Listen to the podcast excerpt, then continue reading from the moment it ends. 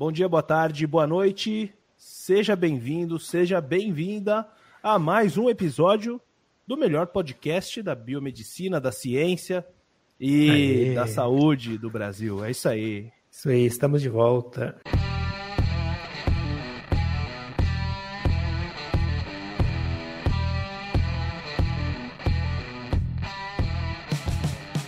Estamos de volta em mais um episódio aqui. Hoje com mais é, uma coisa muito chique, né? Que a gente está aqui com o oferecimento do IDOMED. O Instituto de Educação Médica, IDOMED, está com as inscrições abertas para o Vestibular Unificado de Medicina, o IDOMED Vest. E aqui vão algumas dicas para você se preparar e ter ainda mais chances de ser aprovado em uma das 17 instituições do grupo em mais de 10 estados do Brasil.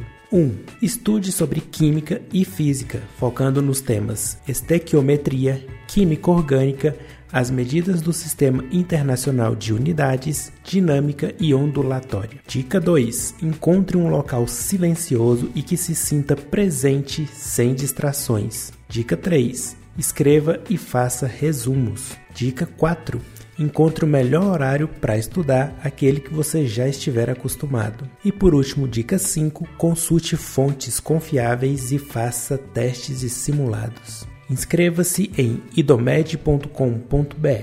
Idomed, a conexão que transforma a medicina. Vamos lá, aqui quem está falando é o Otávio, é, diretamente de Minas Gerais. E aqui esfriou, viu? pois é, aqui quem fala é o Bruno, diretamente de Goiânia, e aqui também tá frio, por incrível que pareça, né? Hoje a gente trouxe aqui uma mais um convidado, uma entrevista que eu tenho certeza que pode ser útil para você, você profissional da área da saúde. A gente vai falar um pouquinho sobre estimulação cardíaca artificial, né? e eu acho que isso pode ser de interesse aí para todo mundo que está na área da saúde, que gosta de centro cirúrgico, gosta de é, cardiologia, enfim é, pode ser um assunto que pode chamar muita sua atenção. Beleza? Para falar com a gente sobre isso hoje aqui, a gente trouxe um incrível convidado nosso, muito especial para a gente, que é o Leomar. Né? Ele tem aqui um, um papel muito interessante é, nessa atuação, nessa área de atuação. E eu tenho certeza que ele tem muito conteúdo bom para compartilhar com a gente, né? E, e, com vocês aí também, beleza? Então vamos lá, Leomar, seja bem-vindo, meu querido. Muito obrigado por aceitar o convite, por estar aqui, disponibilizar seu tempo aí para trocar essa ideia com a gente. Fica à vontade, cara, para se apresentar, para contar um pouquinho para a gente como que é a sua história, de onde que você veio. Conta um pouquinho para a gente aí. Pode se apresentar, fica bem à vontade. E já, já engata já na primeira pergunta aqui que eu já te faço, que é para contar um pouquinho para a gente da sua trajetória profissional. Isso a gente faz com todos os convidados aqui, né? É, para justamente servir de, de inspiração. inspiração inspiração. Essa é a palavra, Bruno. É, para os nossos ouvintes. É o pessoal que está aí na graduação ainda, ou que nem graduação ainda, ainda está, né? Ainda não decidiu ainda. É, mas eu acho que pode ser, pode ser muito inspirador, né? Então, seja bem-vindo, querido. Obrigado. Obrigado por aceitar o convite, obrigado por estar aqui. Fica à vontade. Bom, bom dia, boa tarde, boa noite, como diz você, né? é... e obrigado eu, né, por ter me convidado aí é, para vir falar um pouco aí sobre o meu trabalho, sobre a minha carreira aí como biomédico, especialista em estimulação cardíaca artificial. Então essa é a minha profissão, mas a minha formação começou lá em 2006 na Faculdade Pequeno Príncipe lá, né? De onde você veio também aí, né? Uhum. É, é, o Leomar é meu veterano de faculdade. Isso. Nós somos da primeira turma, né, de biomedicina de, de Curitiba. Você acha que é a qual turma? Eu sou a quinta, quinta ah, turma. Quinta turma. Uhum. É, do Pequeno Príncipe. Uhum. E a biomedicina, continuando sobre esse assunto já, né, também, a biomedicina no Paraná, ela tem uma certa um, juve, juventude ainda, né, ela é, não é uma profissão no Paraná que tem muito, é, é, vamos dizer assim, que as pessoas tem aquela acolhida tão é, antiga quanto farmácia, né, e quanto outros cursos da área da saúde. Então, a gente ainda está desbravando muita coisa aí na área de biomedicina que a gente vai falar no decorrer do podcast.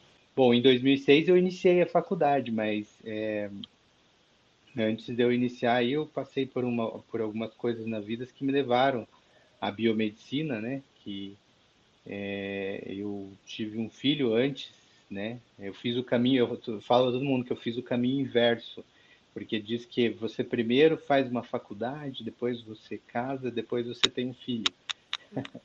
Eu, eu fui lá, eu fiz o filho primeiro, depois eu casei e depois eu fiz a faculdade. Ótimo. Foi o caminho totalmente inverso. E é. se eu pudesse voltar lá atrás e repetir, eu repetiria, porque hoje eu sou quem eu sou por causa desse caminho que eu fiz inverso. É, exatamente. Eu não tenho nenhum tipo de arrependimento nessa parte, porque tudo valeu. Mas uhum. quando eu fiquei sabendo que a minha esposa estava grávida, a gente estava juntos há um mês né, de relacionamento. Então a gente, na verdade, estava se conhecendo ainda, né? Ela na época ficou muito desesperada, éramos, éramos muito novos ainda, 22. Quantos né? anos? Eu tinha 22. Né? Ah, legal. É, Caramba. Ela, ela tinha 20. Né? Uhum. Ela, ela tinha acabado de fazer 20, né?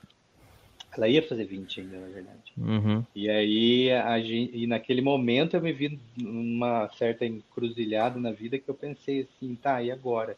Essa criança precisa de um pai? E quem que é esse pai? E olha, acredite se quiser, na época eu não tinha nem o segundo grau completo. Nossa, cara! sim. Você correu, aí, hein? Sim. Aí eu resolvi acordar para a vida, deu aquele aquele negócio da água bater na bunda, né? E eu é, um filho faz muita coisa acontecer. Nossa, faz demais. ou demais. Eu falo para é, ele. Depois que o Pedro nasceu, muita coisa mudou na minha vida também. É, sei, vocês sabem, vocês sabem. Vocês sabem. Então, é, é eu falo para ele até hoje que eu sou o que eu sou hoje por causa dele. Porque senão acho que eu tava na mesma, sei lá. Não sei o que, que seria, né? Pode ser que não, é. pode ser que eu, te, eu tivesse feito alguma coisa, mas talvez tivesse demorado mais, né? Uhum. Então ele veio e deu aquele, aquele start assim, e aí eu resolvi correr atrás. Né? E foi na época que eu fiz é, um CBJ ainda, né? Eu terminei o segundo grau por CBJ.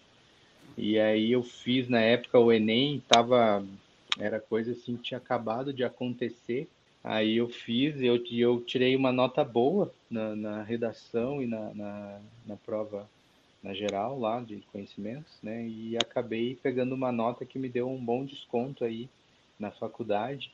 E o mais incrível disso é que o pessoal fala: ah, mas você, você escolheu biomedicina porque você queria? Olha, eu não sabia nem que existia na época. Sério. Eu fui lá, na, quem, quem já fez ProUni sabe que quando você vai, você faz o ProUni, você se inscreve no ProUni, você precisa escolher um curso do ProUni, né? E óbvio, né, você vai escolher um curso que você quer fazer. Daí eu, eu fui com duas, é, duas ideias na cabeça, né? Eu queria fazer um curso na área da saúde, eu não podia fazer é, é, um curso que me ocupasse muito tempo, precisava trabalhar, né? Então eu, eu queria um curso na área da saúde ou a minha segunda opção que eu coloquei lá no ProUni foi jornalismo. Eu Nossa! Fazer jornalismo. Eu tenho, eu gosto muito dessa, dessa questão aí de jornalística, né? Me interessa muito por isso. E aí Tem que fazer fiquei... podcast, hein, meu? vamos escrever para fazer podcast. Vamos aderecer essa ideia aí. E aí eu, eu escolhi, na hora que eu fui escolher um curso para, para a área da saúde, é, eu pensei, né, vou fazer enfermagem, né? Que é o que acho que estava mais a, a, a, meu, no meu acesso, assim, né? E aí, por uma questão de ordem alfabética, a biomedicina estava antes de enfermagem, conforme eu fui rolando, rolando as profissões ali para baixo na escolha. Tá ficando cada vez mais. É, apareceu biomedicina. Daí eu pensei, nossa, cara, biomedicina, o que, que será que é isso, né?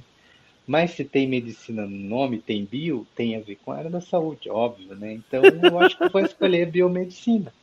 E aí foi assim que a biomedicina apareceu para mim, totalmente por acaso, né? E aí deu certo, eu passei no vestibular, né, com a minha nota, é, e aí eu entrei para a primeira turma de biomedicina da cidade de Curitiba, da capital do estado do Paraná. Caramba, e cara. Entrei para o curso e foi a melhor coisa também que eu fiz na vida, assim, que as coisas que eu, as melhores coisas que eu fiz na vida eu fiz assim meio que sei lá, aconteceu, não foi aconteceu, planejado. Né? E aí acabou Doido, que eu entrei no né? curso em 2006, me formei em 2010. E aí eu saí do curso habilitado em biomedicina, habilitado em análises clínicas e fui trabalhar no laboratório, que é para onde acho que 99%, 9% dos biomédicos acabam é, indo quando sai da faculdade, pelo menos naquela época, né?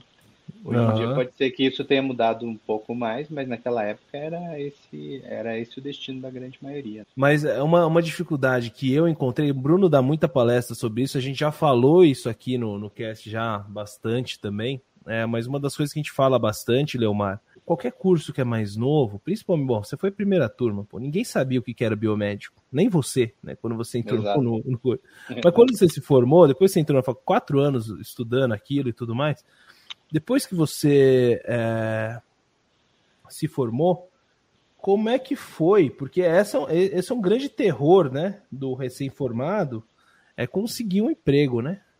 Como é que foi? Você já conseguiu emprego no laboratório de cara? Como que foi? Você, você, você é, é assim, o estágio te ajudou nisso, provavelmente, para mim, pelo menos foi. Conta um pouquinho pra gente aí desse momento aí. Tá. É, eu costumo dizer, Otávio, que a vida, ela não é uma receita de bolo, assim, para ninguém, sabe? Tipo, existem caminhos já que são é, explorados e e abertos no, no, na ideia do, do, do, mercado de trabalho. Porém, é, pode ser que tem gente que faça tudo certinho de acordo com esses caminhos e acabe não dando certo. Né? Uhum. E em compensação, tem pessoas que nem às vezes procuram esses caminhos e acabam encontrando o seu caminho. Então, ela não é uma receita de bolo. Eu vou falar assim, é, é, estritamente da minha experiência mesmo. Né? A minha experiência como eu já tinha falado agora um pouco que é, eu costumo fazer as coisas e acabo dando certo, assim, meio que, vamos dizer assim, na sorte. É, a questão de eu achar emprego no laboratório também foi um pouco de sorte, sabe? Porque eu, eu na época, eu, eu, como eu não podia trabalhar, era um curso de vespertino, eu não poderia trabalhar em período integral. Né? Então, eu arrumei um emprego no, no período da manhã, no plano de saúde a mil que hoje em dia foi comprado, até já não existe mais aí a Mil Plano de Saúde. E, e eu fui trabalhar é, ao lado de uma colega de turma, que é a Luciane Ciruelos, que hoje trabalha aqui, é dona de um laboratório aí em Curitiba, é, e que o marido dela era sócio do Paranálise. E eu fui trabalhar ao lado dela lá na Mil. Né? Então eu virei assim um amigo bem pessoal mesmo, né? Bem, uhum. bem íntimo, né?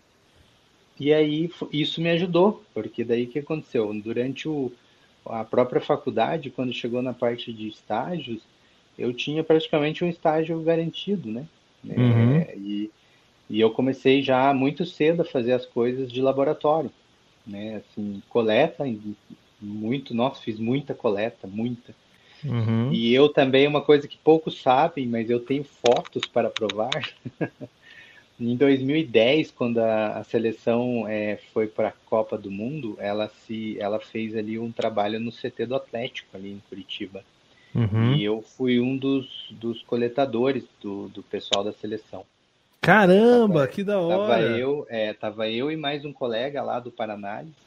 E a gente foi coletar sangue de todos os jogadores da seleção para fazer exames, exames é, de pré-apresentação, né, para a Copa.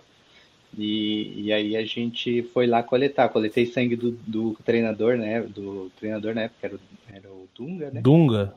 É, coletei o sangue dele, coletei o sangue do Felipe Melo, nossa. Felipe Melo, aquele cara que gosta de arrumar umas encrencas. Sim, sim. Uhum. Mas, que, mas que no dia da coleta ele tava querendo se esconder em tudo quanto é lugar para não dar o braço para coletar, que tinha um medo do caramba de agulha. É na sala da coleta que a gente conhece a pessoa. É, conhece os machos, né? e aí foi, foi bem legal, foi uma experiência muito bacana. Tirei uma foto com o pessoal lá, né? Eu não podia ficar tietando muito, mas dei um jeito lá de tirar foto. O Luiz Fabiano eu conheci, que é um jogador aí conhecido também. E pô, São Paulo, pô. Sim, eu sou São Paulino. São Paulo. Eu também sou. e aí, tirei foto com ele, tirei foto com o Kaká. Né? Olha, então, o Kaká. Uh -huh. o Kaká é, o Kaká genial tava, até hoje. É. Então, assim, eu peguei muita experiência, inclusive nesse dia até, não sei se eu posso contar aqui rapidinho, mas Era um dia que estava aquele bem é, típico curitibano, era Chuvitiba, né? Aquela reuniãozinha e tal. E a gente foi lá no CT do Atlético e o rapaz que estava comigo, ele que estava dirigindo. E aí tinha uma certa urgência com esses exames, porque tinha um prazo lá para entregar tal, e a gente... Mas era exame antidoping ou não? Não, não, era exame de sangue de rotina. Normal, de rotina, né? entendi. De uhum. rotina, rotina, de, é, tipo um periódico assim de, uhum. de, empresa, né? E aí a gente saiu ali na BR, ali do CT do Atlético, ali em direção ao centro de Curitiba, né? E ele tava com muita pressa e aquela chuva assim, daí ele pegou e deu aquela acelerada assim na, na, na Vitor do Amaral e tava meio trânsito assim, né? E aí lá na frente tinha um semáforo fechado, um monte de carro, assim, daí ele pegou e tirou o pé do acelerador, eu dei uma respiradinha, né? Falei, ó, ele vai, ele vai segurar, né? Aí o semáforo abriu e ele pegou e já fundou o pé no acelerador de novo. Só que tinha um monte de carro para arrancar, até os caras arrancar, sair do lugar, né? Cara, eu sei que quando ele se ligou no que ele tinha feito, assim, ele pisou no freio do carro e o carro parece que foi mais rápido ainda quando ele pisou no freio. Aí eu peguei só me encolhi, assim, aquela posição de voo, sabe? Você faz aquela posição pra não... E, cara, deu uma cacetada na traseira de um Vectra e, e imagina, tá toda a amostra do pessoal da seleção ali no porta-malas. Nossa Você imagina só o BO. E aí foi esse rolo e, enfim, aí eu tive toda essa experiência aí, né? Na, na, Nossa, na que doideira, foi, E foi, assim, mais por questão de, de oportunidade que eu estava trabalhando do lado de alguém que né, já era de laboratório, tinha uhum, laboratório, né? uhum. né? Quando eu saí da faculdade em 2010, eu já saí trabalhando. Só que eu não saí e fui trabalhar no Paranálise, eu fui trabalhar no Lanac. Eu trabalhava fazendo lá, eu fazia urinálise, fazia hemograma e fazia FAN, fator antinuclear. Nossa!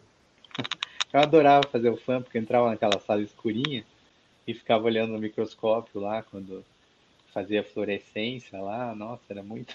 Que da hora. oh, é uma doideira legal. fã, né, velho? Foi, foi legal é bem legal. E uhum. nesse tempo eu fiquei quatro meses só no Lanac. Quando uhum, eu estava começando, vamos dizer assim, a pegar uma mão né, de laboratório, entender mais ou menos da rotina ali do, do laboratório, uhum. eu recebi uma ligação de um colega meu. Um dia eu estava trabalhando lá e falou, cara, bem, tudo bem? Pode falar? Posso? Ah, uhum. você não, quer trabalhar com... Tem um, um, amigo meu aí procurando um cara para trabalhar com marca-passo. Marca-passo? O que, que é marca-passo? Aí ele falou assim, você quer? Eu falei, ah, eu quero. Eu falei, a proposta é para mais. E quem não sabe, né, gente, que qualquer, praticamente qualquer lugar paga melhor que um laboratório, né? Não por, uhum. é por uma questão de mercado, né? O mercado é um pouco mais saturado, né, de profissionais. Uhum. Qualquer outra oportunidade é mais atraente na questão financeira, né? Aham, uhum, aham. Uhum. E aí ofereceu para você uma uma possibilidade de remuneração melhor, então. Isso, na verdade. Para trabalhar eu... com marca-passo no Constantine. Quem não sabe, né? O Constantine é um hospital cardiológico especializado em cardiologia em Curitiba, né? Hum. Enfim, acho que é um, uma baita de uma referência para você começar a trabalhar, né? E já, já poder aí, pô, despontar na carreira. E aí ele fez para você a, a, proposta, você foi trabalhar e, a, e aí foi, foi de cara? Como que foi esse, esse processo seu de aprendizagem, Elmar? Ele foi me indicar para um, um representante que trabalhava com marca-passo lá, lá, que ele conheceu lá no, no hospital, né? E aí ele fez essa indicação, marcou e a gente ele passou o contato, eu conversei com, esse representante e fui fazer a entrevista e daí eles, né, enfim, passei na entrevista é, na, e a entrevista foi num sábado ainda. Uhum. E aí eu uhum. já comecei na segunda-feira. Na segunda-feira, quando eu cheguei na empresa. Ah, pode falar. O que não, não, é, eu quero entender. Você foi trabalhar então como representante ou não? Não, a eu fui trabalhar para isso. Para um representante. Ah, você ia ser um, um prospecto. Isso, prospecto isso. não, um preposto. Não é prospecto, pré-posto, exatamente. Ia ser o pré-posto de um representante. Eu fui, né? O pré-posto uhum. de um uhum. representante. E na segunda-feira, assim, foi entrevista rápida. É, eles sabiam que eu não tinha experiência. A única coisa que eles exigiram é que eu fosse biomédico e, e que eu tivesse a, for, a, formação, né, diplomado na área. E Você já era essa... formado aí nessa época, já então? Já era. Já Entendi. Era. Você estava trabalhando como biomédico no LANAC, no outro uhum. laboratório, e aí recebeu uhum. a proposta para trabalhar como preposto de representante. Então, você saiu basicamente da bancada e foi para o comercial, né? Eu fui pro comercial. Mas só não. que na época eu não tinha essa noção de que era o comercial. Porque assim, eu fui convidado para ser assessor técnico, né? Uhum. E não vendedor, não não comer, não comercial. Eu era eu era eu sou ainda assessor técnico, né? Uhum. Só que para esse tipo de, de produto você tem que ter o conhecimento técnico. E é, é uma venda técnica, né? É uma, venda, venda técnica. técnica. Absolutamente técnica, né? O uhum. suporte que a gente dá é todo técnico, né?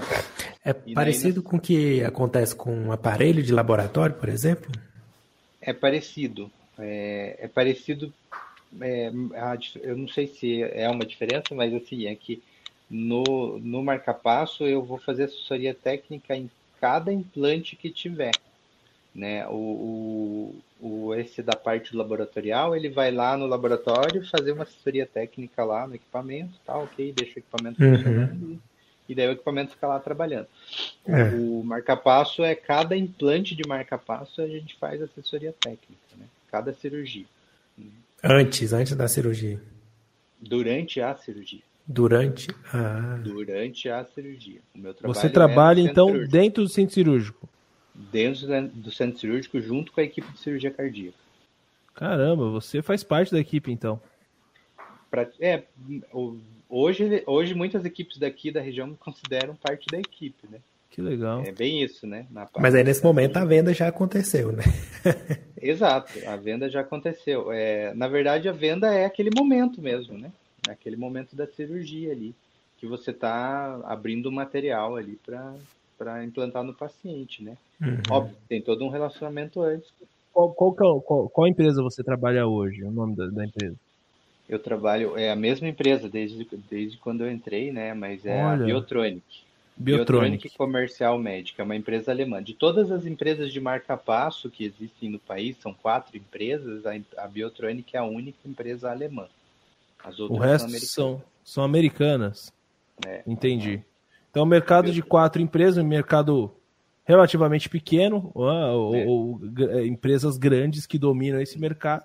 Né? Provavelmente a Biotrônica não deve ser empresinha de fundo de quintal, obviamente. É, é uma alemã que está investindo no Brasil, né? junto com, sei lá, Abbott. Não sei se Exato. Abbott é. Exato. É Abbott, é? Ela foi... a, Abbott, a Abbott comprou uma empresa de marca passo há pouco tempo, né? Porque a Abbott, ah. ela tá meio que comprando todo mundo. Assim, todo né? mundo. É uma empresa muito grande, né?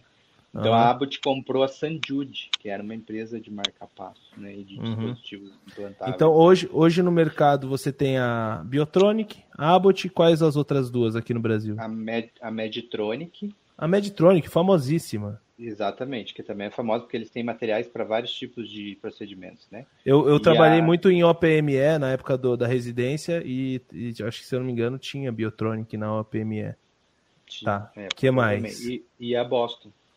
Ah, Boston, Boston Scientific? Exato, Boston Scientific. Que legal. A gente no na HSM do ano passado, que a gente esteve lá entrevistando algumas, algumas pessoas, algumas figuras, pessoal do Sírio Libanês, da DASA, né? O Biomedcast estava lá na HSM. É, uma das pessoas que a gente ia entrevistar era, se eu não me engano, o CEO ou diretor é, da Boston Scientific, né? Legal. Os caras são muito fortes, muito fortes também. A Abbott e a Boston são muito fortes, a, Bio, a Medtronic também. E, e eu uhum. vou te falar, é engraçado, né? É, a, a, a Biotronic, ela, ela é a empresa pioneira nesse mercado de estimulação cardíaca artificial. Né? O primeiro marca-passo foi desenvolvido pelo, pelo Schauda, que é o fundador da Biotronic, Max Schauda. Caramba! É, então, é, ela é pioneira e ela é uma empresa ainda ainda de capital, não é de capital fechado. Aberto, é capital, capital, fechado. fechado. Né? Caramba. É uma empresa assim, tipo, familiar ainda. Gigantesca é empresa familiar ainda. É, Caramba. É, coisa do, do, europeu, do alemão, né? Que ele é mais assim conservador, né? entendi, entendi. E, e, e, já o americano não, né? O americano tem essa. Quer abrir capital, fazer IPO na hora. É. Exatamente. que legal, que legal, é, cara. E... é uma aula de investimento também, de mercado é. e tudo mais. Acho que isso é importante.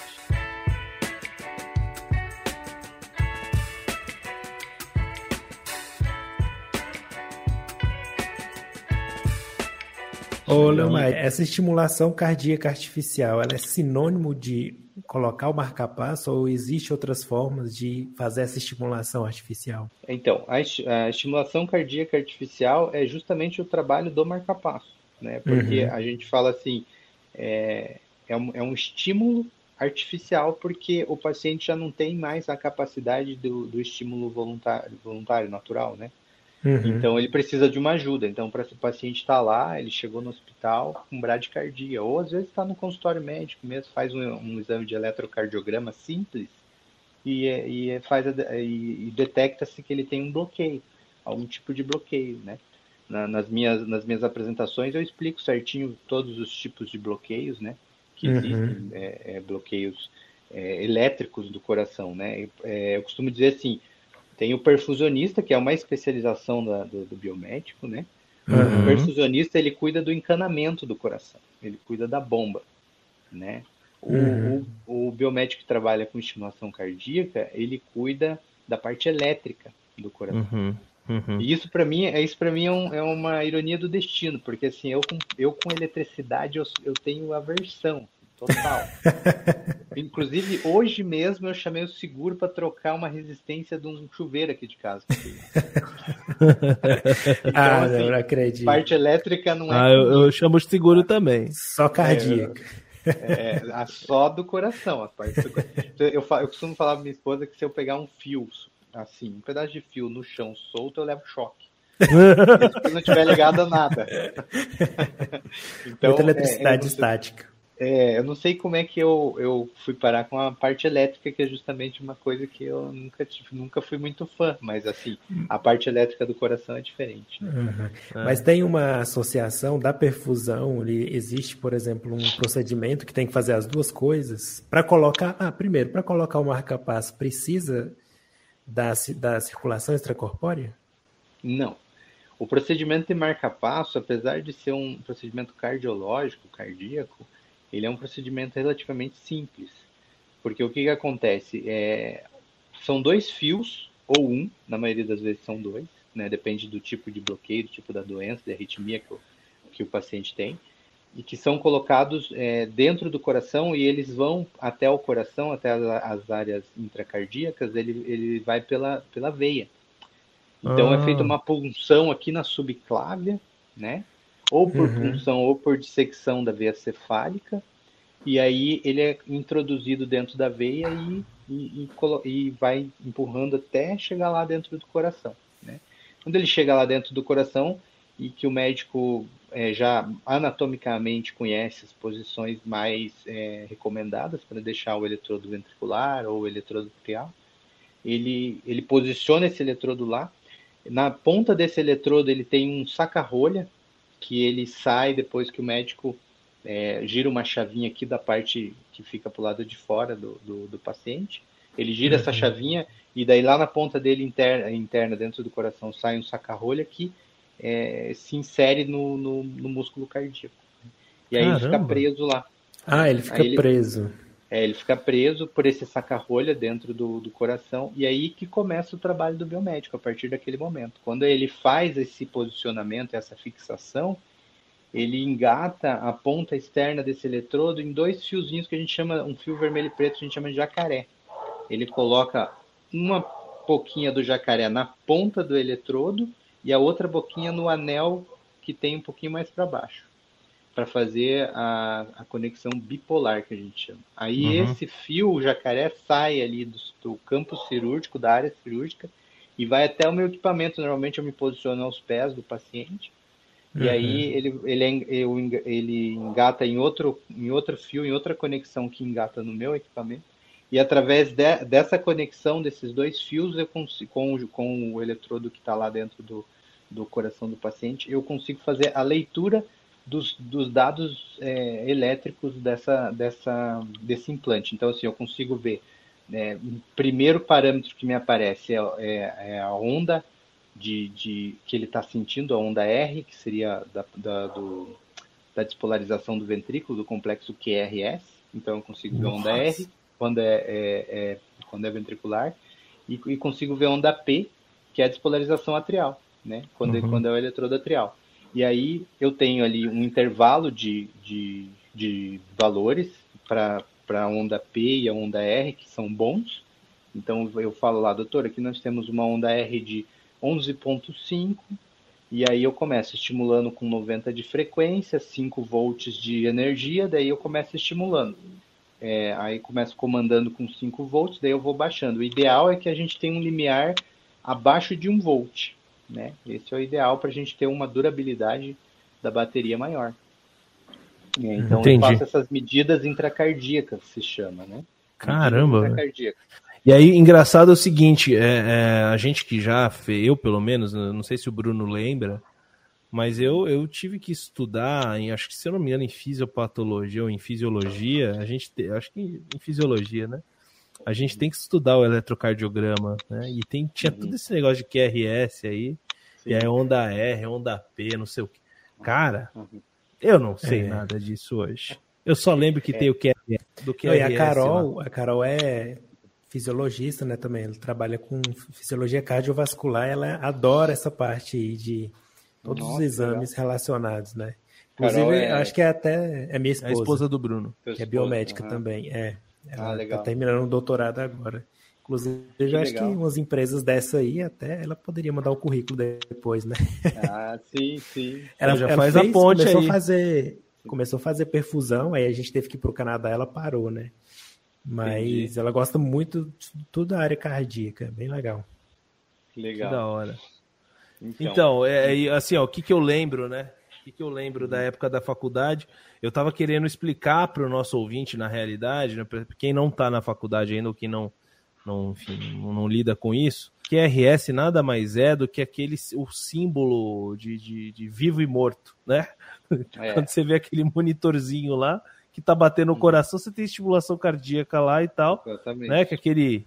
O pessoal faz o M estilizado de medicina, né? Ou então biomedicina, coloca o M, né? Com aquele é, símbolo é. lá. Imitando né? é o... complexo QRS. Né? Exatamente. Porque às vezes aquelas ondas lá saem bem mal feito, né? Sai, bem meio Nossa, esquisita, na verdade. A Carol olha uma e fala, meu Deus. mas enfim. Nada a ver com a realidade. É. é. Faz parte. Olha, mas é, explica, eu, é um, uma dúvida minha mesmo, assim, como que é essa parte do marca-passo mesmo? Como que ele funciona? Uhum. Primeiro, quais são as indicações, assim, uhum. bem resumido mesmo, em geral, assim, que momento que uhum. o paciente tem que colocar o marca-passo e depois o que, que é esse dispositivo propriamente dito? Tá. O marca-passo ele é indicado para é, bradiarritmia. Que, que é? Brad significa batimentos baixos, né? Então, uhum. se o paciente que está com uma frequência abaixo de 50 é, e que tem sintoma, ele precisa fazer um, um, diagnóstico, ele precisa fazer um eletrocardiograma, passar por um cardiologista para saber o que está acontecendo com o coração dele, né? Por que, que eu digo é, tem sintoma? Porque tem paciente que tem uma frequência abaixo de 50 e não é sintomático. E ele tem o que a gente chama de bradicardia sinusal, ou seja, é uma bradicardia normal. É, tem uhum. a bradicardia, mas ele, ele fica bem assim, ele se sente bem, ele não tem sintoma, ele consegue fazer suas atividades normalmente. Agora, tem paciente que tem bradicardia sinusal, porém sintomática. Ele tem uma bradicardia que aparentemente o, o, o, o ritmo ali dele, o eletrocardiograma é, é normal, mas ele não consegue ter uma qualidade de vida, então ele precisa de uma ajuda do marca-passo. E para as outras, as outras indicações, que são as indicações mais comuns de marca-passo, seria é, para os bloqueios que a gente chama de bloqueio atrioventricular, né? que é uhum. quando o sinalzinho sai lá do nó sinusal, o sinal elétrico, lá no átrio, ele sai, aí ele chega no nó AV, que é o nó que liga o átrio com o ventrículo, um nó, é, é tipo uma um fio né, de condução elétrica. Uhum. Ele faz essa, essa conexão entre átrio e ventrículo. Quando ele chega nesse nó AV, ele não passa por algum motivo, que é, é mais o motivo que tem maior incidência nesses pacientes para ele não ter essa condução elétrica normal seria uma fibrose que acontece com o passar dos anos, né, com a velhice uhum. mesmo, né? Acontece uma, em alguns pacientes, em algumas pessoas, acontece uma fibrose ali nessa região e a, esse sinal elétrico não passa mais. Aí o coração, ele tem as nossas células cardíacas, elas são células autoexcitáveis, né?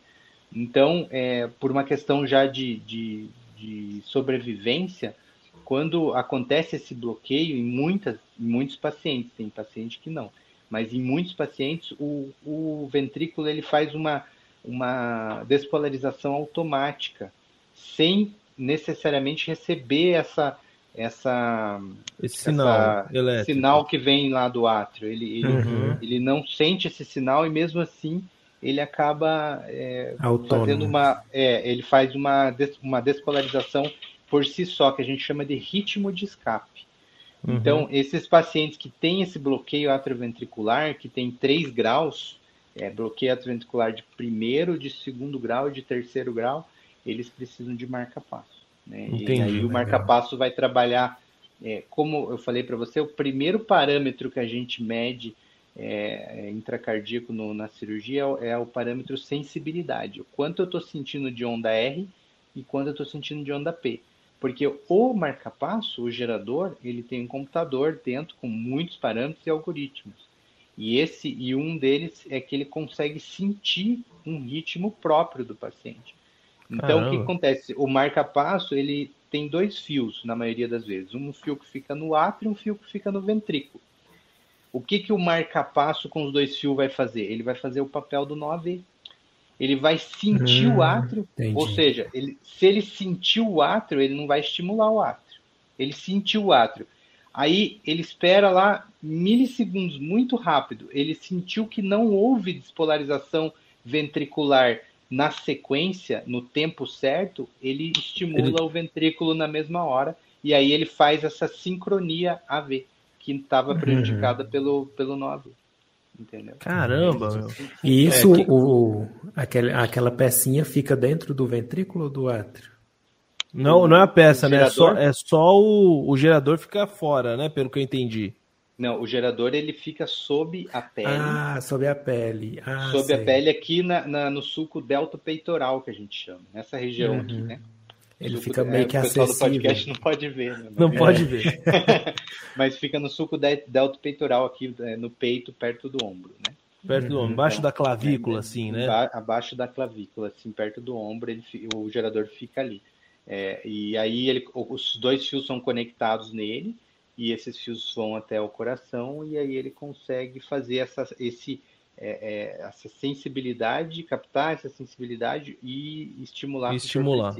Pô, que ah, legal, hein, cara? Conseguir visualizar melhor é. a, anatomia. Isso a gente está falando de marca-passo, porém, quando a gente fala em estimulação cardíaca, a gente está falando de marca-passo cardiodesfibrilador implantável, cardiodesfibrilador implantável com ressincronizador, ressincronizador também, e também tem a parte de eletrofisiologia cardíaca. Todo, todo esse trabalho, a gente. Todo, eu trabalho com todos esses dispositivos e essas situações. Entendi. Ah, tá. Que então, doideira. Então, o marca-passo é só um. Marca-passo um é o feijão com arroz. Desses. Uhum. É o que a gente mais faz, mas é o mais, vamos dizer assim, o mais básico, né? Uhum. O marca-passo. Então, eletrocardiograma ele... é uma coisa que você precisa saber assim de trás para frente. Você pega um eletrocardiograma ali e você, puta, esse cara aqui tá com. infartou agora, sei lá.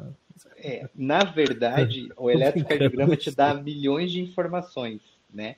A gente uhum. que é leigo, a gente olha para um, um eletro e fala, o que, que é isso, né? Nossa, Mas é um monte estuda, de ondinha lá. É, mas quem estuda eletrocardiograma, ele te dá muitas informações. Então, assim, o eletrocardiograma de um infartado é uma coisa. Eu já posso dizer para você que eu não tenho muita experiência com eletro de um infarto. Eu posso, eu posso ver que tem uma coisa de errado, mas eu não sei dizer para você certo o que é, porque é, um, é uma outra especialização. Uhum. Agora, se for um problema elétrico, aí a gente consegue visualizar. Sim, assim, olhando, a gente está acostumado a ver isso todo dia. Que legal, cara. E, e, dentro daquelas, daquelas indicações lá, tem alguma coisa adquirida, é, hereditária de, em crianças, assim, que dá para colocar? É, se diz que seja congênito? Isso, é, tem criança que, que nasce com que, arritmia. Que, que, tem que usar o marca-passo. Antes disso, só para saber, qual, qual, que é o sintoma? O que, que você falou que o cara não tem uma qualidade de vida muito o sintoma é falta de ar, chama... o que, que é? O que a gente chama de é, que é clássico assim para quem pode estar com um problema de arritmia, é, no caso da arritmia para marca-passo, para arritmia para CDI é diferente e para ressincronizador também é diferente. Mas a arritmia para marca-passo, que é uma bradiarritmia, a gente fala que a pessoa vai ter um baixo débito. Então você imagina lá, o que, que é um baixo débito? No coração não está dando conta de mandar sangue para o corpo quanto ela precisa para fazer suas atividades. E o que, que pode dar de sintoma isso? Um sintoma de cansaço, um sintoma de sonolência ou até um desmaio. Né? Se a gente pegar um bloqueio atrioventricular de terceiro grau, que é o total, a pessoa vai ter uma frequência ali, se ela tiver, se ela tiver uma frequência de escape de 28 a 30, Caramba! Nossa! 28 a 30 de frequência, ela vai fazer qualquer coisa. Ela vai desmaiar, ou praticamente desmaiar, que a gente chama de síncope ou pré-síncope, né? Uhum. E, e ela vai ficar muito mal, não vai conseguir fazer quase nada da vida dela. E ela vai fazer um eletro e vai ver que ela precisa do marca-passo. Coloca o marca-passo é vida normal. Tanto que Nossa. o marca-passo ele não serve né, como um, um argumento para você se aposentar. É, você uhum. tendo, porque o marca-passo, eu, eu, costumo dizer que se eu tiver um problema no coração um dia, eu quero precisar de um marca-passo, porque você colocou o marca-passo, está resolvido o seu problema. Você volta a ter uma vida normal. Uma cirurgia cardíaca é diferente. A cirurgia você precisa fazer a cirurgia, precisa passar pela cirurgia, que não é fácil. Recuperar, né? é. Precisa se recuperar e ver como é que você vai reagir à cirurgia. Tem pessoas que ficam bem, tem pessoas que não. O marca-passo colocou, resolveu. O paciente entra no centro cirúrgico com 28, 30 de frequência e sai do centro cirúrgico batendo a 90, 100. Né? Uhum. Então, tem. Mas para chegar nesse nível assim da pessoa desmaiar, vai ela vai meio que ignorando até chegar a ponto de procurar um médico, é de repente, sim? Depende da arritmia. Se for um bloqueio atrioventricular total, como eu falei, ela não, não vai aos poucos, não. É a hora que bloqueou, ela vai sentir. Né? Caramba, for... e acontece de uma hora para outra ou é acontece progressivo? de uma hora para outra. O, o, é assim, ó, é, o bloqueio atrioventricular total, ele, para chegar no BAVT, que a gente chama, bloqueio atrioventricular total, ele é normalmente é progressivo. Porque uhum. a pessoa vai passar lá pelo um BAV de primeiro, só que ela não vai sentir nada. O BAV de primeiro, assim, ó, eu, eu, eu vou, vou falar, né? Porque não tem como mostrar aqui, mas o bloqueio AV de primeiro é assim, ó. Existe a despolarização atrial, então tem aquela primeira ondinha. Uhum. Aí, na sequência, existe o complexo QRS, que é o, a despolarização dos ventrículos, né? Quando tem um BAV de primeiro, a gente tem a primeira ondinha e daí ele tem um intervalo um pouquinho maior para ele ter o, o a QRS. do ventrículo. É, o, QR, o complexo ah. QRS. Então, isso tem pessoas que já têm sintoma. Tem pessoas uhum. que não. E daí tem um bloqueio é, é, atrioventricular de segundo grau, que a pessoa tem lá é, onda PQRS, PQRS, PQ... de repente ela tem uma P e não tem um QRS. Aí na próxima ela tem um PQRS novo, PQRS. Aí de repente ela tem uma P e não tem QRS. Entendi. E aí tem pessoas que vivem assim sem problemas, ela não sente também. Entendeu? Tipo, não pode fazer aí... uma caminhada, não pode fazer uma. Uh, começar a correr e desmaia, sei lá. Às vezes não.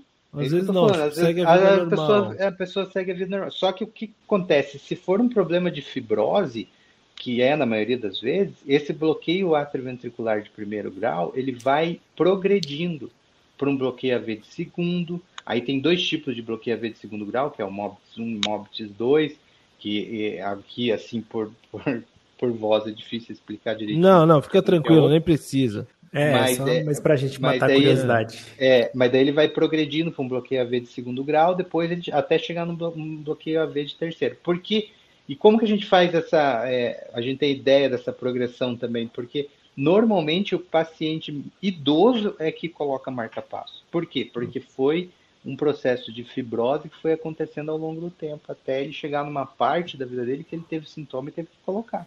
Uhum. Mas se ele uhum. tivesse, de repente, feito um eletro lá, nessa idade que eu tô, por exemplo, aqui com 40 anos já, passei, né, 42, já tô velho, de repente, se eu faço um eletro, eu já consigo ver se for o meu caso, se eu tiver o problema, eu já consigo ver um bloqueio AV de primeiro, caminhando para um segundo. Eu já sei que eu vou precisar do marca-passo. Mesmo que eu não tiver sintoma, uma hora eu vou precisar de marca-passo, porque ele vai evoluir. uhum, entendeu? Ele, é, uhum. ele vai evoluindo.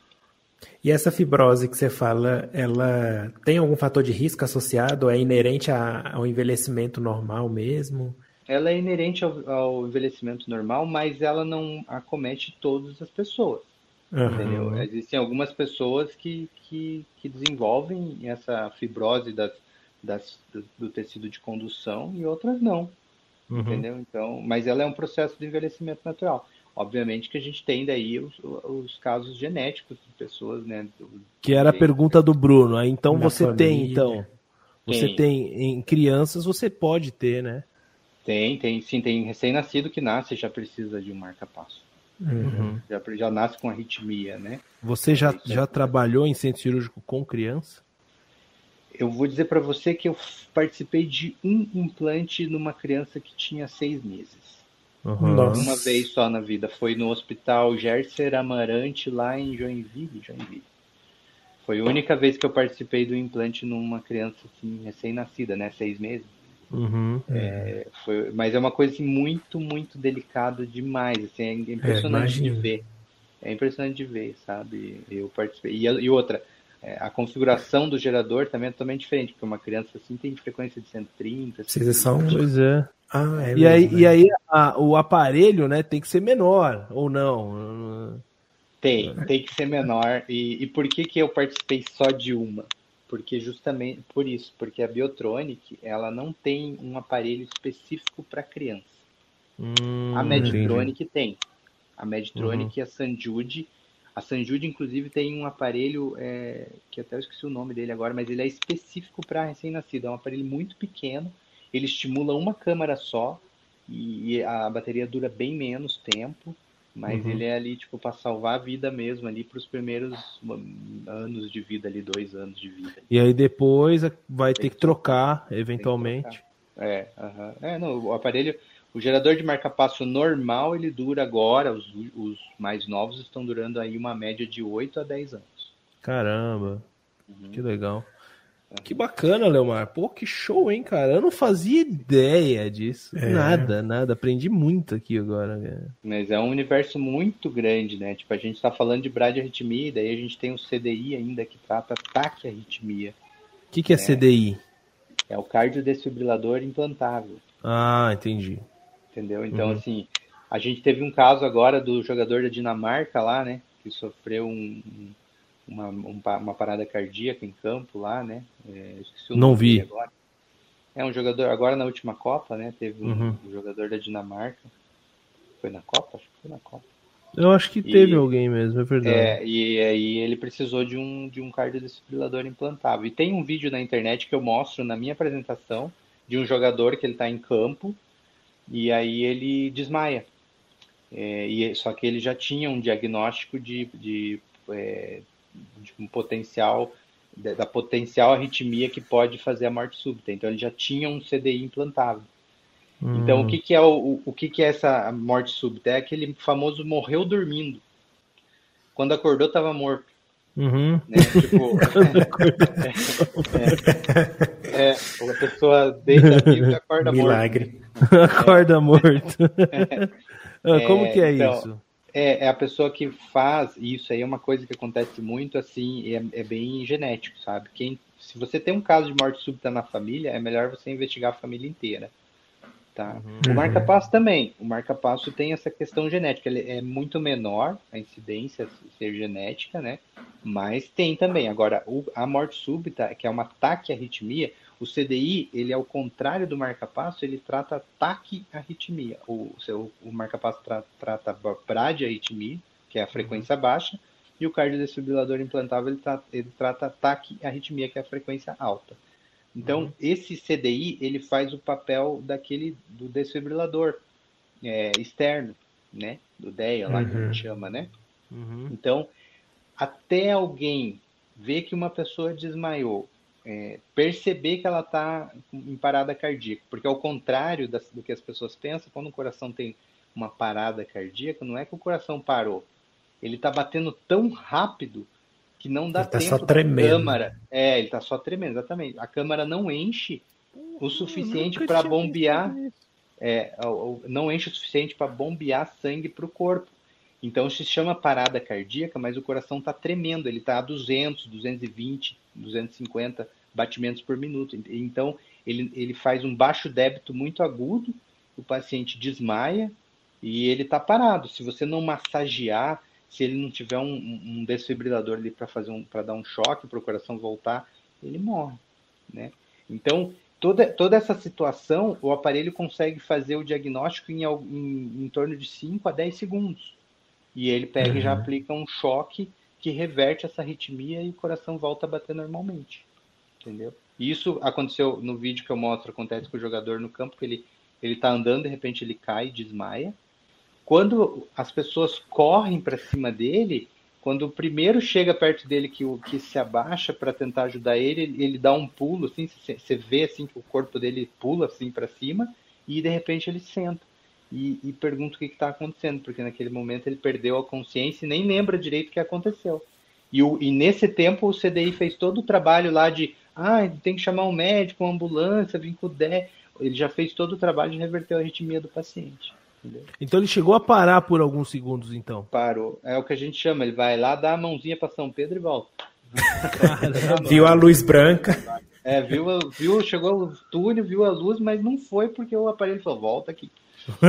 que loideira. nesses cara. casos, a, a, a, implantação desses equipamentos, ela vem depois de um, da tentativa de um tratamento farmacológico ou não? Depende de cada paciente?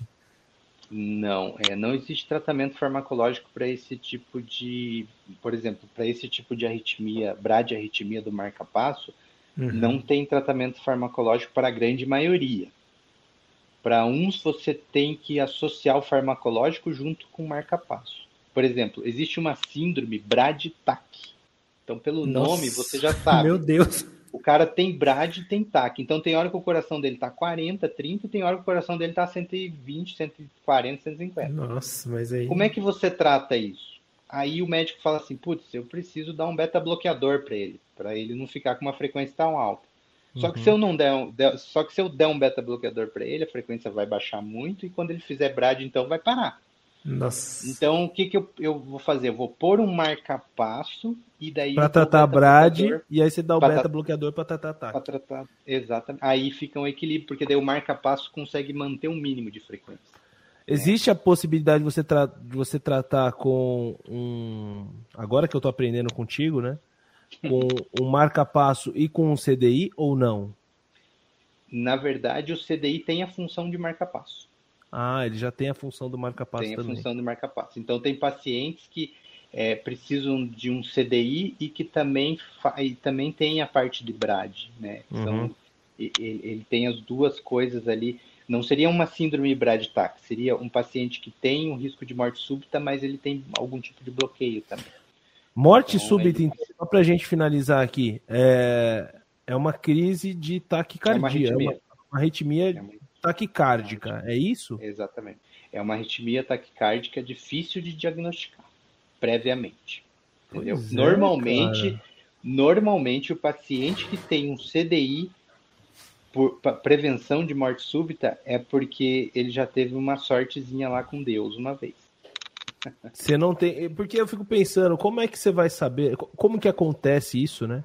Como que acontece uma crise de, taqui, uma, de arritmia taquicárdica? Como que acontece isso? Porque no outro você explicou um... certinho, sai do nó, nó sinatrial, lá depois do, o nó é, AV, né? AV. Uhum. E aí despolariza lá, beleza. Isso aí, beleza, a gente entendeu. Ah, como que funciona ah, o inverso, no, no caso de uma crise? O inverso existe uma superexcitação do, do nó sinusal e, e ou, ou, enfim, do, ventri, do, do é, quando ela é ventricular, né? E o ventrículo, o ventrículo ele se dissocia do, do, comando atrial e ele resolve que ele vai acelerar numa frequência aí de 200 aí porque ele resolveu lá, ele tem lá um distúrbio, uma superexcitação e faz isso. Entendeu? E aí, uhum. é, mas também tem algumas causas de, de congênitas que, que, que, que o paciente acaba desenvolvendo essa morte súbita. Eu vou te dar um exemplo bem, bem recente, né? Eu tenho muitos casos recentes, porque eu faço isso todo dia, mas tem um caso agora que aconteceu, aconteceu sexta-feira passada, uma semana atrás. A gente colocou um CDI numa paciente de 18 anos. Né? Puxa. é, ela tem o que a gente chama de síndrome do QT longo. Então, o intervalo QT é aquele depois do QRS, aquela outra ondinha que uhum. tem que é o final, né? Uhum. Aquele, é, tem alguns pacientes que têm um, a síndrome do QT longo, então ele, esse espaço entre o intervalo QT, né, ele fica maior. E quando ele fica maior, muitas vezes uma excitação que caia na hora errada pode ele pode fazer uma morte súbita, ele pode fazer um ataque à arritmia. Uhum. Quando o paciente tem esse diagnóstico, quando ele é feito esse diagnóstico previamente, ele praticamente é, teve, acertou na loteria. E aí ele Caramba. coloca o CDI e ele tá e ele tá salvo. Salvo assim não, ele tá é, seguro, né? Seguro. Se ele fizer uma, um, um episódio de arritmia, o cardiodesfibrilador tá ali para salvar ele, reverter a situação. Essa menina especificamente, ela internou no hospital para tratar uma infecção que ela tava. Ela internou e aí ela fez o tratamento com antibiótico, tudo certinho. Aí no dia que ela. É... Aí, aí no outro dia ela estava bem, já ela ia receber alta. Aí o médico atrasou para dar alta para ela. Ia dar alta para ela 10 e meia e deu alta para ela, já era 11 horas. Aí o médico deu alta para ela e saiu do quarto. Ela ia se arrumar para ir embora. E aí ela parou. Ela parou e ficou 30 minutos parada. Nossa, você tá brincando. Cara, 30 minutos tentando fazer ela voltar, conseguiram fazer ela voltar. E aí, depois disso, no eletro, eles fizeram o diagnóstico de morte sub, eh, de síndrome do QT longo. E aí é, deu, é, o, no caso, o tratamento era por um cardiodesfibrilador. Ela não faleceu, então? Não faleceu, graças a Deus. O nome dela é. Caramba! Não vou falar o nome. Não, não, precisa expor, mas. Mas, mas que legal, assim, ela sobreviveu, sobreviveu, cara. Ela tirou sorte grande porque ela estava no hospital. Tava no hospital, coisa, mas foi sorte. Ela já tinha recebido alta, ela podia estar em casa e ter tido essa morte súbita, e ela teve essa morte súbita dentro do hospital. E se não fosse isso, ela não estaria aqui. Que doideira, 18 anos. Então, 18 assim, ó, anos, você não suspeita, né? Você pensa, geralmente 18 anos, né? Não. Não, não. É, mas essa síndrome do QT longo é uma síndrome que não tem idade. Ela pode ser. Ela... Eu vou fazer, eu vou, vou sair, terminar de ouvir esse episódio. eu sabia que você ia falar isso. Fazer um check-up. É, não, não tem jeito. Não, Todo é, mundo. É, eu tenho certeza que os nossos ouvintes também, viu? É verdade. Um eletrocardiograma pode salvar a sua vida. Entendeu? Assim, ele pode dar. Ele, como eu disse antes, ele, ele te dá muitas informações, muitas uhum. mesmo. Então, assim, na simples leitura de um eletro, um cardiologista, um, eu, eu, digo um especialista em arritmia, ele pode fazer um diagnóstico ali que pode fazer uma diferença na sua vida.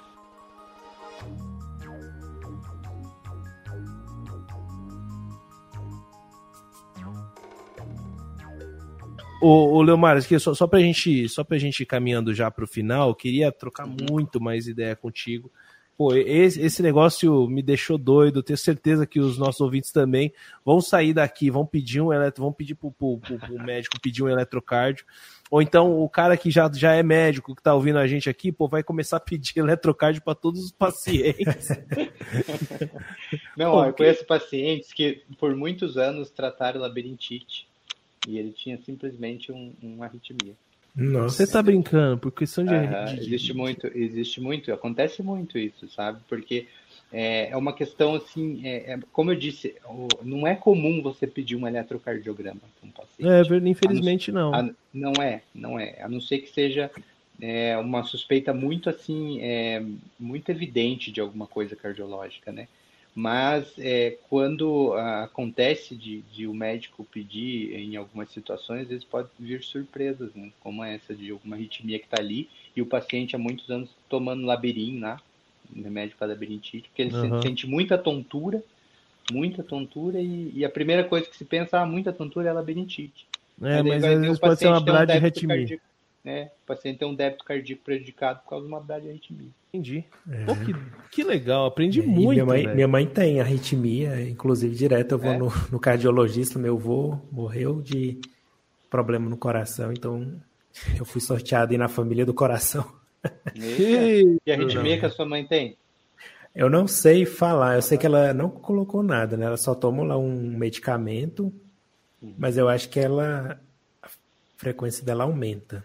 Não sei se é ataque. É, ela, mas é, eu sei que ela toma um medicamento atrial. só. É muito comum nos pacientes mais velhos fazer fibrilação atrial, né? Porque é, é engraçado, né? O átrio, ele fibrila é, tranquilo, assim. Não tranquilo, precisa tratar, tudo, não sei o quê. Mas se o ventrículo fibrilar, é morte súbita. Né? É, porque pensa, né? o ventrículo é quem, quem manda sangue pro corpo inteiro. Mesmo. Né? É. é. E o átrio não. não. Só que o que acontece quando um átrio fibrila? Ele pode formar coágulo e aí a paciente faz AVC. Normalmente o paciente que tem FA, ele toma anticoagulante. Não sei se a tua mãe toma anticoagulante. Eu acho que ela tomou por um tempo. É, Mas ela está controlando agora, né? tá, uhum. tá melhorando. Legal, legal. Mas é realmente, é. Otávio, você tem razão, é muito assunto.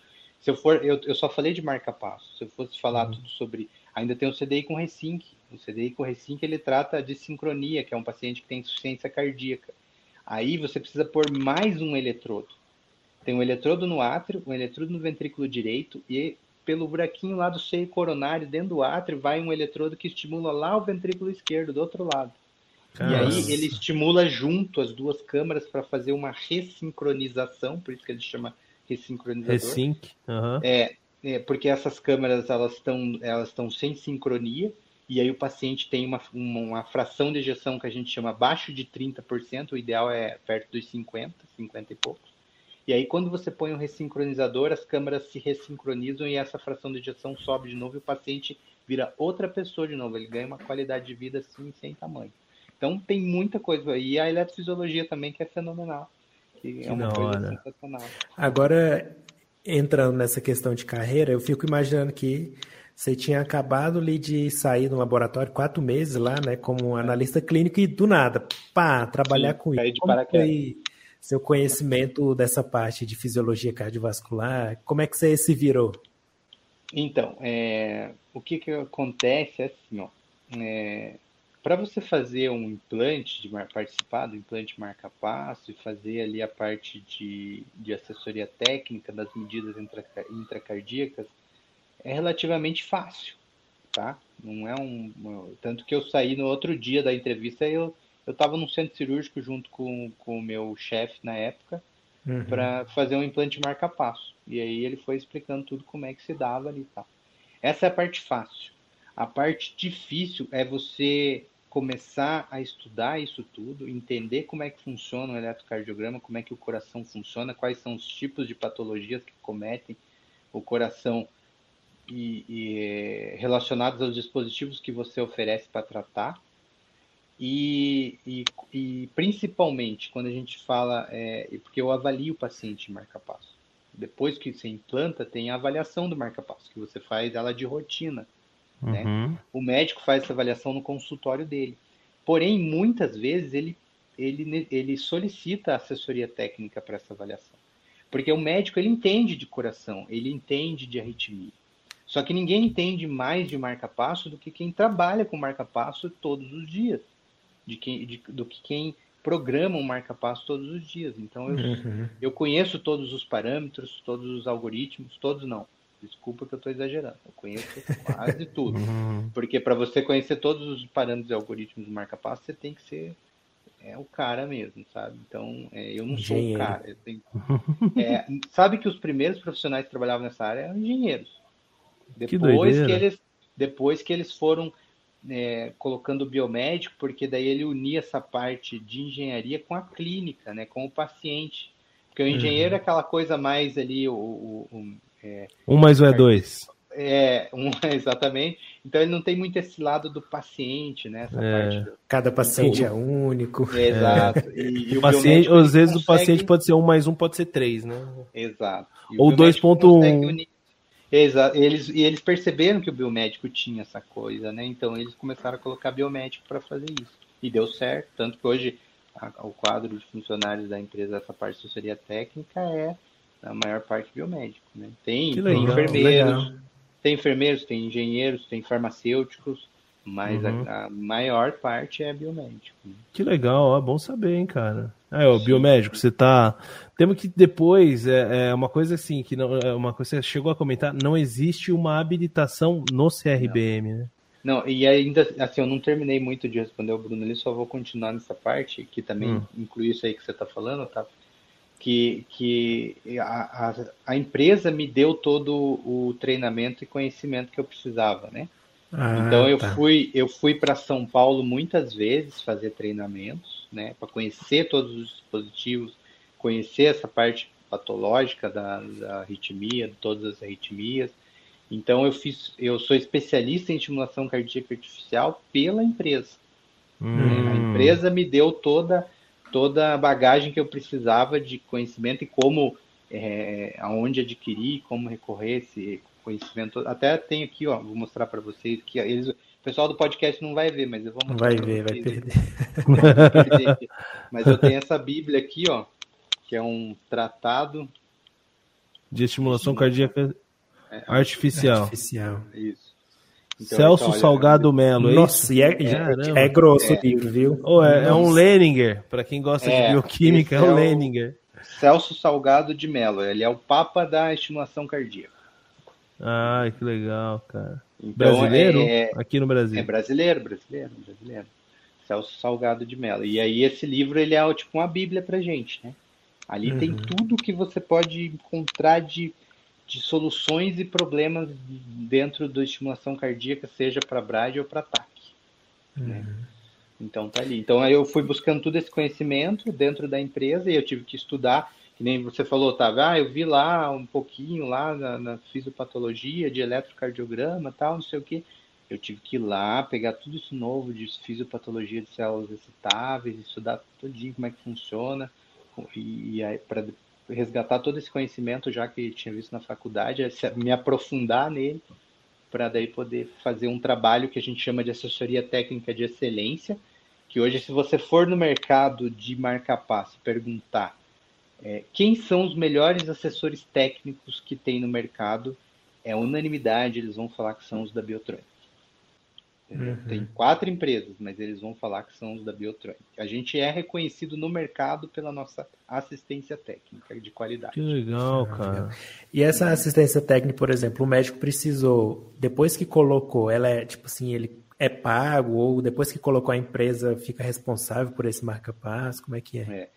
Essa pergunta sua é muito interessante porque ah, eu tive uma reunião antes de ontem sobre isso uhum. antes de ontem e ela vai passar a ser é, cobrada. Até então ela não era. Ah, então ela, todo paciente fica... tinha direito, basicamente. É, exato. Tipo, médico ou hospital, ele chama a gente, a gente vai. Uhum. Ó, tem um paciente que precisa ver o marca-passo, tal, a gente vai. Sempre é, sempre funcionou dessa forma. Porém, entretanto, agora vai mudar. Agora a gente vai cobrar honorários. Essa, cada avaliação de marca-passo ela vai custar 350 reais a hora. Uhum. A hora, se passar, é, é cobrado fracionado daí. Isso no horário comercial. Se for é, depois das seis, final de semana, feriado, ela vai para 450 a hora. Caramba! É, eu acho que é justo, né? Porque é, é a hora de vocês que está trabalhando ali, né? Então, já pensou a gente, a gente era, vitalício a gente cobrava... todos? É, eu então. Muito... É, é, vira o nosso paciente, né? Vira o nosso é. paciente. Inclusive aqui os pacientes de marca-passo, todos eles me conhecem. Eles me veem assim. e, muito, e muitos deles só se sentem seguros para uma avaliação se eu, se eu tiver lá. Entendeu? Isso é engraçado. Ah, eu também. eu acho que eu me sentiria mais seguro assim. É. Mas assim, a gente, a gente trabalha junto com o médico, né? A gente trabalha uhum. junto com o, o, o, cardiologista. o cardiologista o cirurgião cardíaco, na verdade, né? Ah, o nosso, não é nem nosso, com o cardiologista. Não, é com o cirurgião cardíaco ou o eletrofisiologista, que são, são duas especialidades que, que trabalham e colocam dispositivos, que é o cirurgião cardíaco e o eletrofisiologista invasivo. Né? Caramba, que doideira, eu não Legal. fazia ideia de nada disso. Nossa, é bom demais. É, dá para fazer outro, outro episódio. Depois a gente dá, vai cara. te chamar para tirar mais dúvidas. Eu tenho um monte a ainda que eu nem perguntei. Da onde parou. Pois é. é. Isso, isso, isso.